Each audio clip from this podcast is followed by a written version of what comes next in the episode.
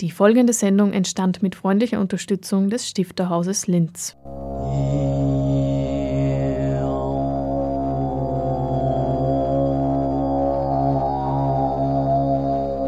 Literatur im Radio. Heute der Anstifter.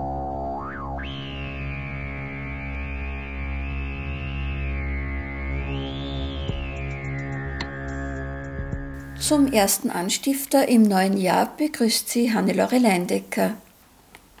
Die vierte Welle von Walter Pilas Lebenssee-Projekt mit dem Titel Wandelaltar ist das Thema des ersten Teils der heutigen Sendung.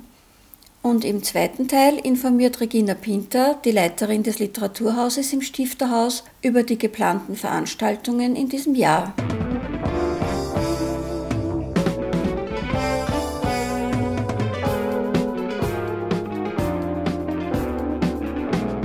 Wie ein Gedicht prosaisch werden kann, das ist die Einleitung zur, zur Lebenssee vierte Welle, Wandelaltar. Und es beginnt mit dem Gedicht Architekturbezogenes Salzkammergutachten. Salzkammergut, Salzkammergut, Salzkammergut, Salzkammer schlecht. Salzkammergut, Salzkammergut, Salzkammer schlecht, Salzkammer schlecht, Salzkammer gut, Salzkammer schlecht, Salzkammer schlecht, Salzkammer schlecht, Salzkammer schlecht, Salzkammer schlechter, am bürgermeistersten und seine Baubehörde erster Instanz. So beginnt Walter Pilas vierter Teil seines Lebenssee-Projektes mit dem Titel Lebenssee vierte Welle Wandelaltar. 1996 erschien der erste Teil Lebenssee eines kurreale Entwicklungsromaneske, 2002 Lebenssee gerade Regenbögen und 2015 der dritte Teil Lebenssee Wandelalter. Während die ersten beiden Teile Walter Pilas Kindheit und Jugendjahre zum Inhalt haben und durch die Chronologie auch noch eine gewisse lineare Struktur aufweisen, hat Pila im dritten und vierten Teil das Verfahren geändert. Die Texte sind nun nach dem Bauplan eines Flügelaltars organisiert und zeichnen sich durch eine Vielfalt von Textsorten aus. Da gibt es zum Beispiel O-Ton-Transkriptionen, historische Dokumente, Interviews, Erzählungen, Gipfelbucheintragungen und Lautgedichte. Im Folgenden erläutert Walter Pieler, wie sich der dritte und vierte Teil, die inhaltlich zusammenhängen, entwickelt haben und wie sie aufgebaut sind. Ich ne-, lese jetzt den Punkt 6 aus den Anmerkungen in Lebenssee 3 Wandelalter vor. Immerhin ist Lebenssee 3 Wandelalter die dritte Welle einer Tetralogie, die von einer Trilogie umschlossen wird. Eine skurreale Romaneske, die als autobiografischer Roman begonnen wurde und sich zum Wandelaltar entwickelt hat. Entstanden aus der fixen Idee nach Hermann Bruch, dass der Roman der Gegenwart seinstotal sein müsse. Also eine romantische Groteske in vier skurrilen und gleichzeitig realen Wellenschüben, habe ich da gefragt. Natürlich, das kann, das ist eben das, wenn man diese totalen Ansprüche stellt, die hat es ja immer in der Welt gegeben, das kann nicht, irgendwie nicht funktionieren, weil das ist, es ist ja irgendwie alles gebrochen. Also man, man erlebt ja die Welt nicht, äh, äh, wie soll man sagen, in portioniert und so weiter, sondern es kommt ja oft ganz massiv heran und dann ist wieder plätschert dahin und so weiter, das Leben ist so. Und so hat sich eben bei mir auch das Romanwerk so ergeben also ich nenne sie sogar Romaneske, weil ich das groteske Moment äh, auch damit ausdrücken will. Das äh, ist, also zumindest in meinem Erleben ist das so, in meinem Welterleben ist das so. Und so stelle ich das auch dar. Und nicht nur stelle ich dar, sondern es hat eben auch seinen formalen Niederschlag, weil eben äh, dann die, wie ich schon gesagt habe, nicht eine lineare es, ist, es, gibt schon Texte, die auch linear erzählt sind. Das ist keine Frage. Man braucht da gewisse, gewisse Muster, das geht gar nicht, glaube ich. Also, oder, dann wird es halt kaum verständlich. Das ist eben so, dass man, dass man dann halt äh, zu solchen Ergebnissen kommt. Das ist eigentlich ein, ein, ein mosaikartiges Werk, ein kaleidoskopartiges Werk, muss ich sagen, ein Splitterwerk herauskommt, das aber doch, wie ich jetzt sagen kann, eigentlich, also aus meiner Sicht zumindest, eine hohe äh, eine große, äh, eigentlich eine erstaunliche Homogenität hat. Zum Basis dieser beiden Bände äh, wurde ein Flügelaltar als Grundstruktur genommen. Also ein, ein, ein, eigentlich ein bildnerisch-räumliches Phänomen wurde jetzt zu einer Grundstruktur für, für ein literarisches Phänomen und auch bildnerisches Werk. Das muss ich auch vorweg sagen. Bei mir ist ein ganz wichtiger Gesichtspunkt die Zweigleisigkeit von, äh, von literarischem Werk und von bildnerischem Werk. Jetzt ist es so, dass ein Flügelaltar besteht aus einer Bretella, einem linken und rechten Altarflügel, einem Gesprenge oben und in der Mitte der Altarschrein. Und jetzt geht es äh, bei der vierten Welle um den Abschluss dieses, dieser Altaridee. Also die fehlen ja noch diese zwei Teile. Das ist einerseits der Altar das Gesprenge, also jetzt äh, äh, unten Bretella, linker und rechter Altarflügel und oben das Gesprenge und in der Mitte dann der Altarschrein. Und jetzt ist es natürlich so strukturiert und hat sich eigentlich auch so ideal ergeben, fast im Gesprenge, dass ich sozusagen fast also dem, den realen geografischen Koordinaten entsprechend arbeiten konnte, dass meine Texte einerseits Höhlengebirgstexte sind, also die das äh, betreffen, das Höhlengebirge, dann in der Mitte die Trauntalachse und links ist äh, das Tote Gebirge.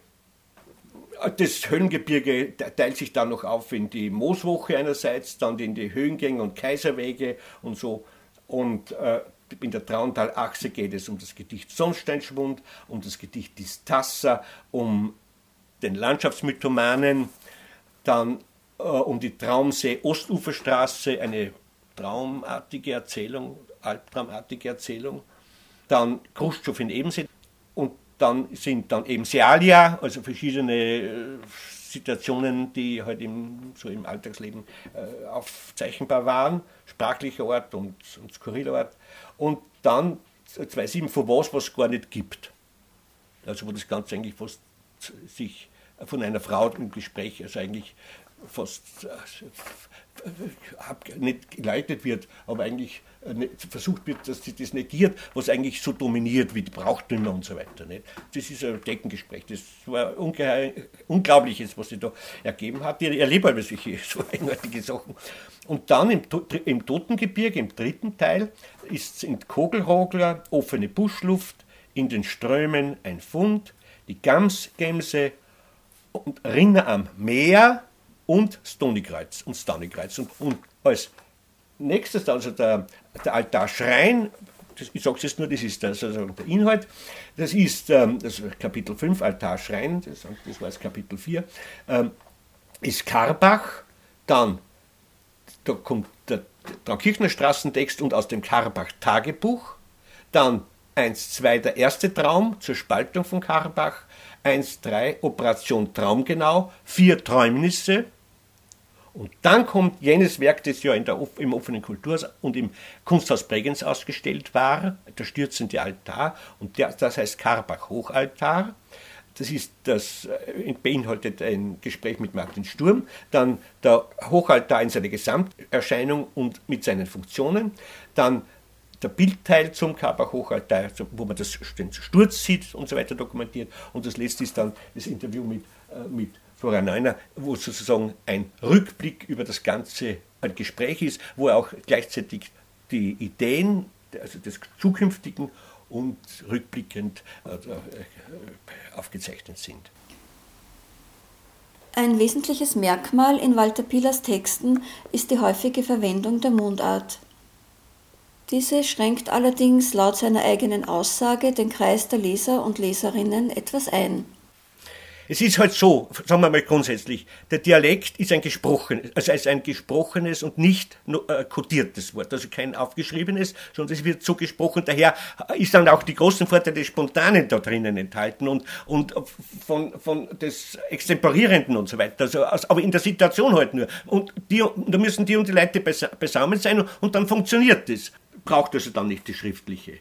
Aber andererseits sind die, wenn man jetzt eine gewisse Sprachbesessenheit hat, ist es so, da, das ist auch bei mir irgendwie durch die Mutter eigentlich bedingt gewesen und so. Also für, für mich war der Dialekt immer äh, schon was Besonderes äh, drinnen. Also eben auch dadurch, dass so oft so kräftige Formulierungen waren und so, oder so skurrile, nicht?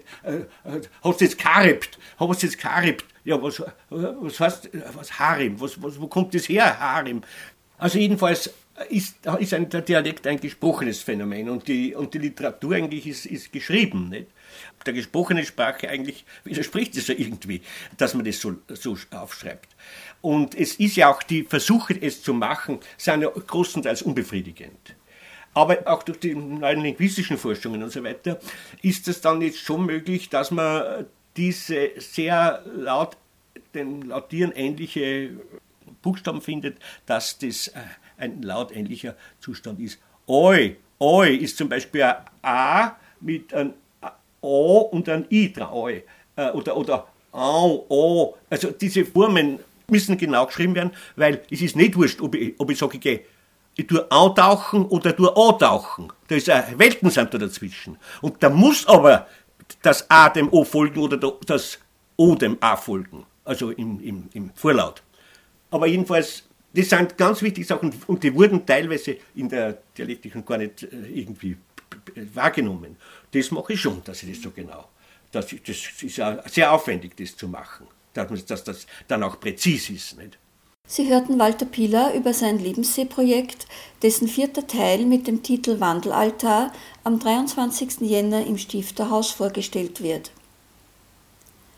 Walter Pieler, geboren 1948 an der Traun, lebt als Schriftsteller, Zeichner, nach eigener Definition auch als Kunstwandwerker und Rauminstallateur in Linz und Langwies in Oberösterreich. Seit 1968 veranstaltete er zahlreiche Lesungen, Performances, Aktionen und Ausstellungen. Er veröffentlichte Beiträge in Kulturzeitschriften und Anthologien des In- und Auslandes.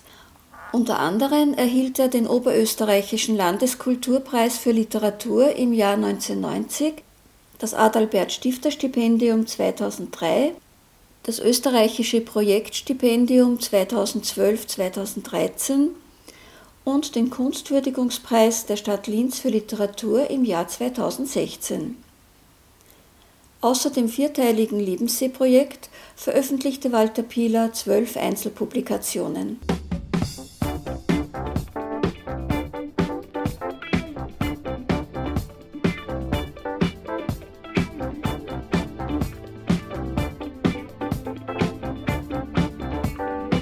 Im Jahr 2018 gibt es zwei Ereignisse, die für das Stifterhaus Grund zum Feiern bzw. zum Gedenken sind. Darüber und über die in diesem Zusammenhang geplanten Veranstaltungen spricht im Folgenden Regina Pinter, die Leiterin des Literaturhauses im Stifterhaus. Naja, es gibt zwei Ansätze, nicht wirklich feiern, aber begehen dann wir den 150. Todestag Albert Stifters am 28. Jänner 2018. Aber mit Stifter untrennbar verknüpft und mit seinem Todestag ist äh, das 25-Jahr-Jubiläum vom Stifterhaus neu. Äh, Im 28. Jänner 1993 wurde das Haus nach großen Umbauarbeiten neu eröffnet.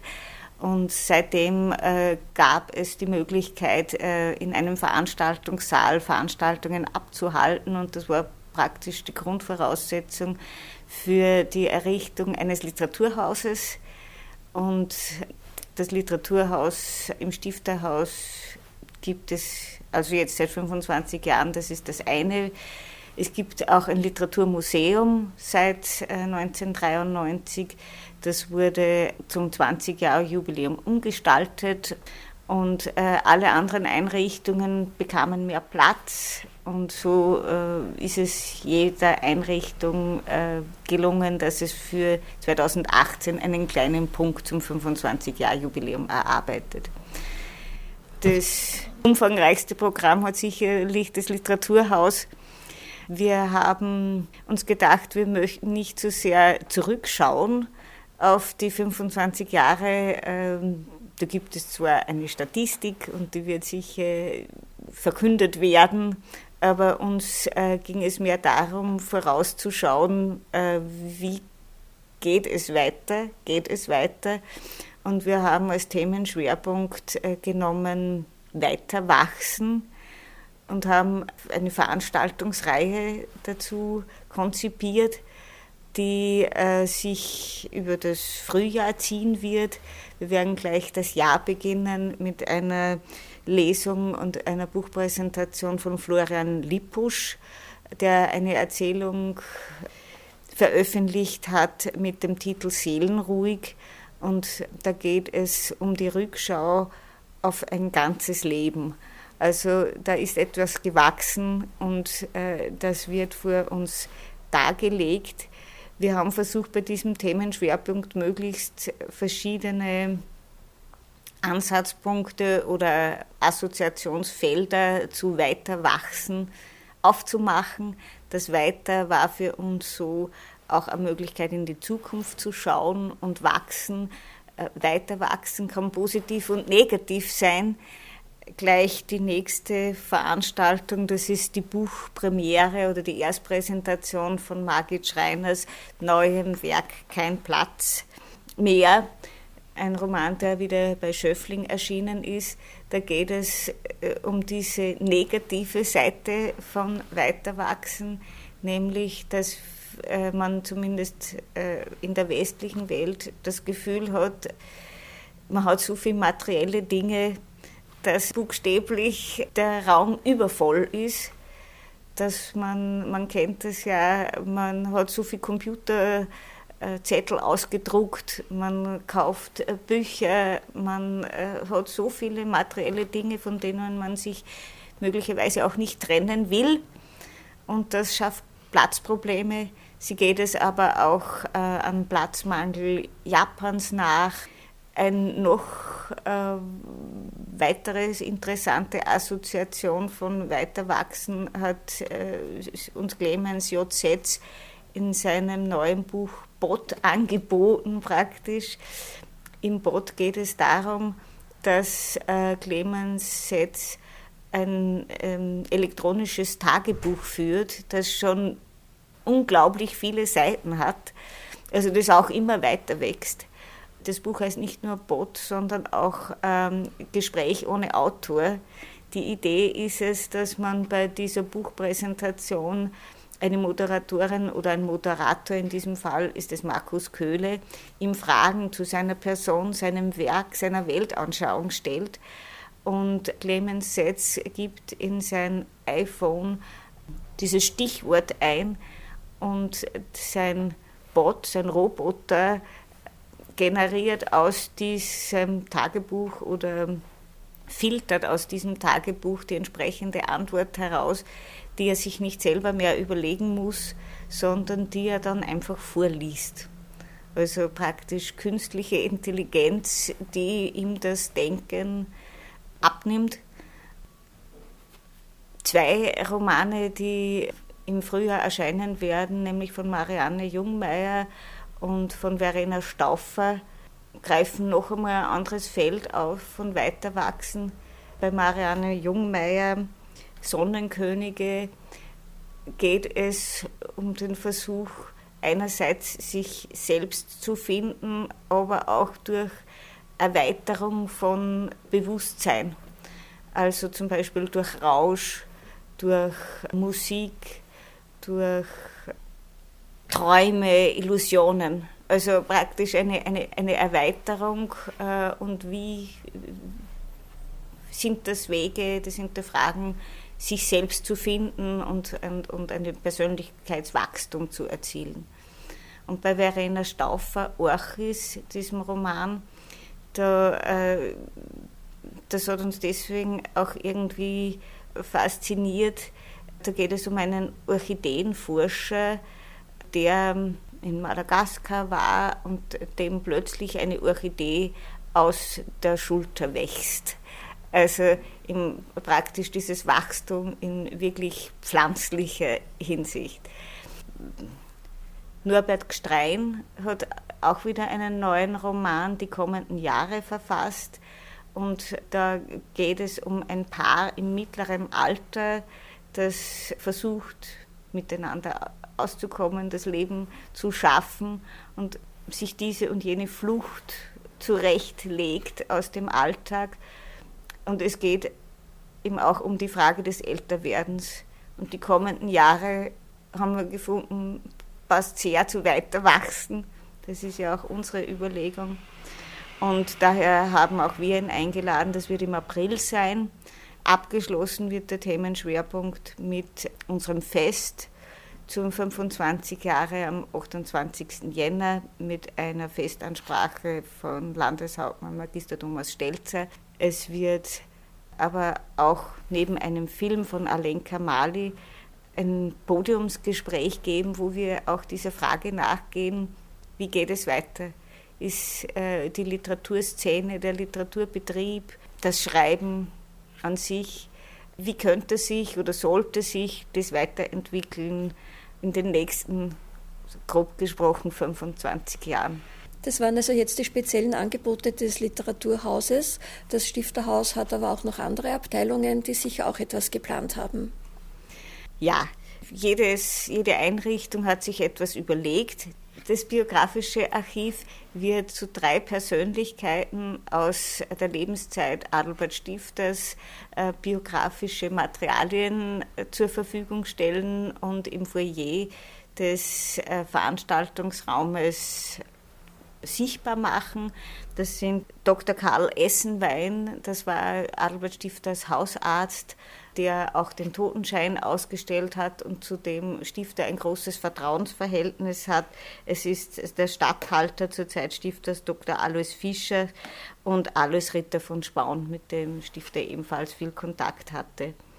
Das Oberösterreichische Literaturmuseum äh, wird auf der einen Seite Spezialführungen machen.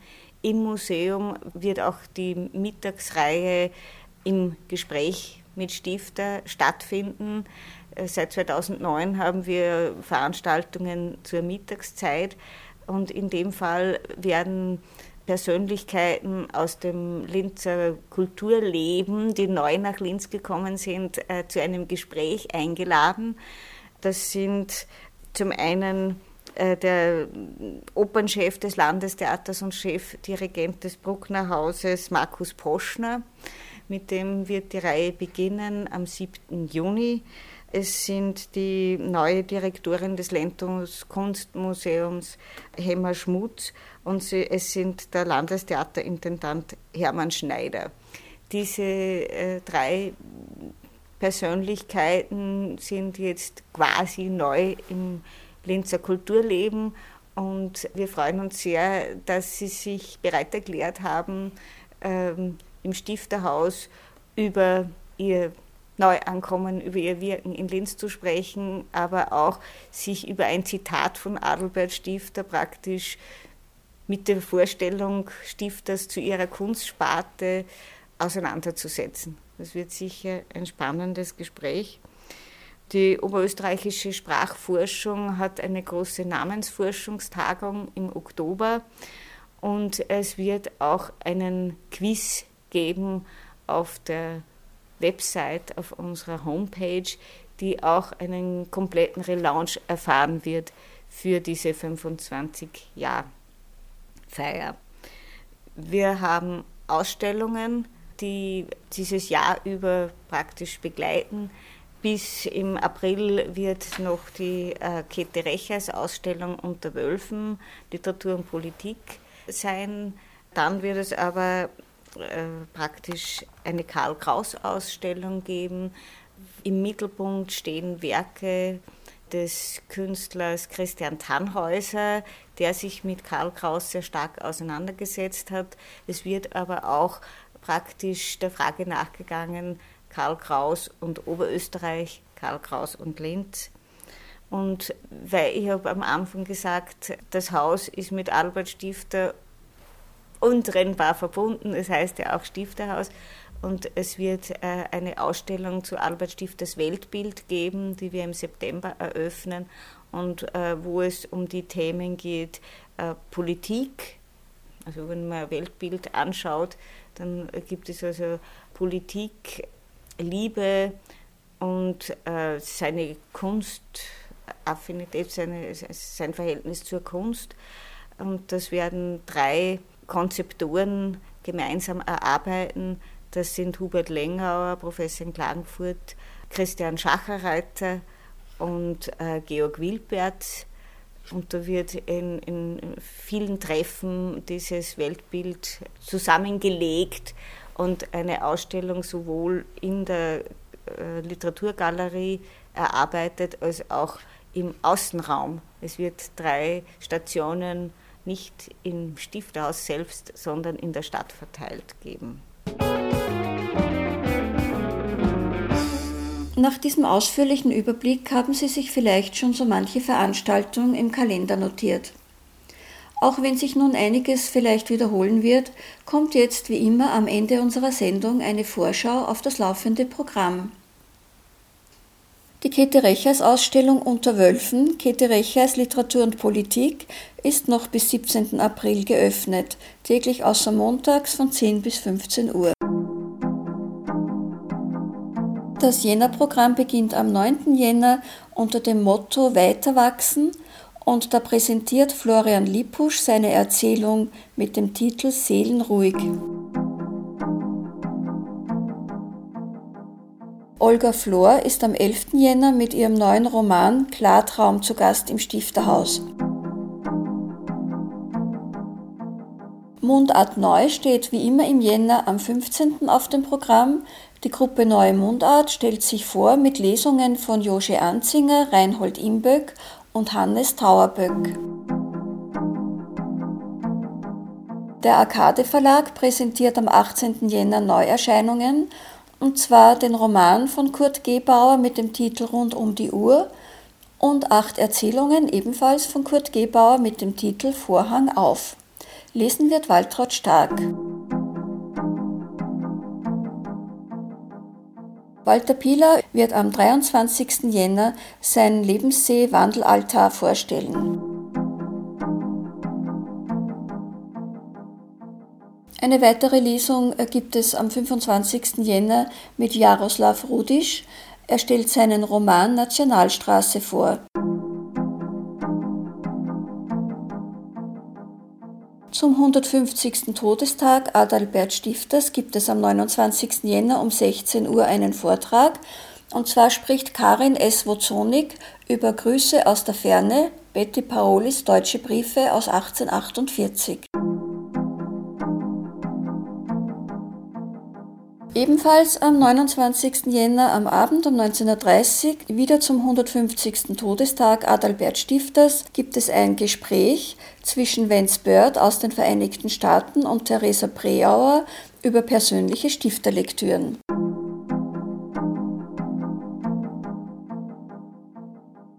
Ein weiterer Vortrag zum 150. Todestag findet am 30. Jänner um 16 Uhr statt. Diesmal ist Wolfgang Häusler zu Gast, und zwar spricht er über die Bibel in Adalbert Stifters Leben, Werk und Weltbild.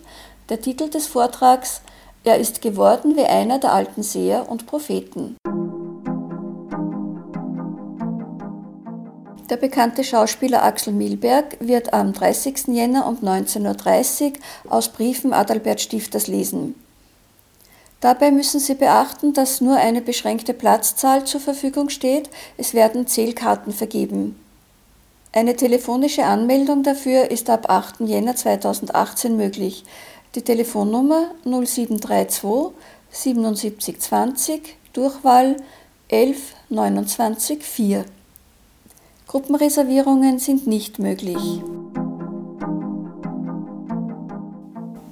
Auf der Homepage des Stifterhauses können Sie sich informieren, wenn Sie genauere Informationen wünschen. www.stifterhaus.at das war's auch schon wieder mit dem Anstifter im Jänner. Er wird morgen um 8 Uhr wiederholt und kann jederzeit nachgehört oder heruntergeladen werden. www.fro.at Kultur. Auch auf der Stifterhaus-Homepage sind die Sendungen abrufbar. Den nächsten Anstifter können Sie am 7. Februar hören, wie immer um 17.30 Uhr. Bis dahin verabschiedet sich Hannelore Leindecker und bedankt sich fürs Zuhören.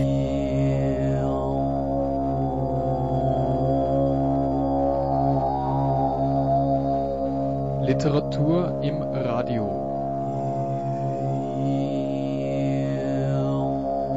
Heute der Anstifter.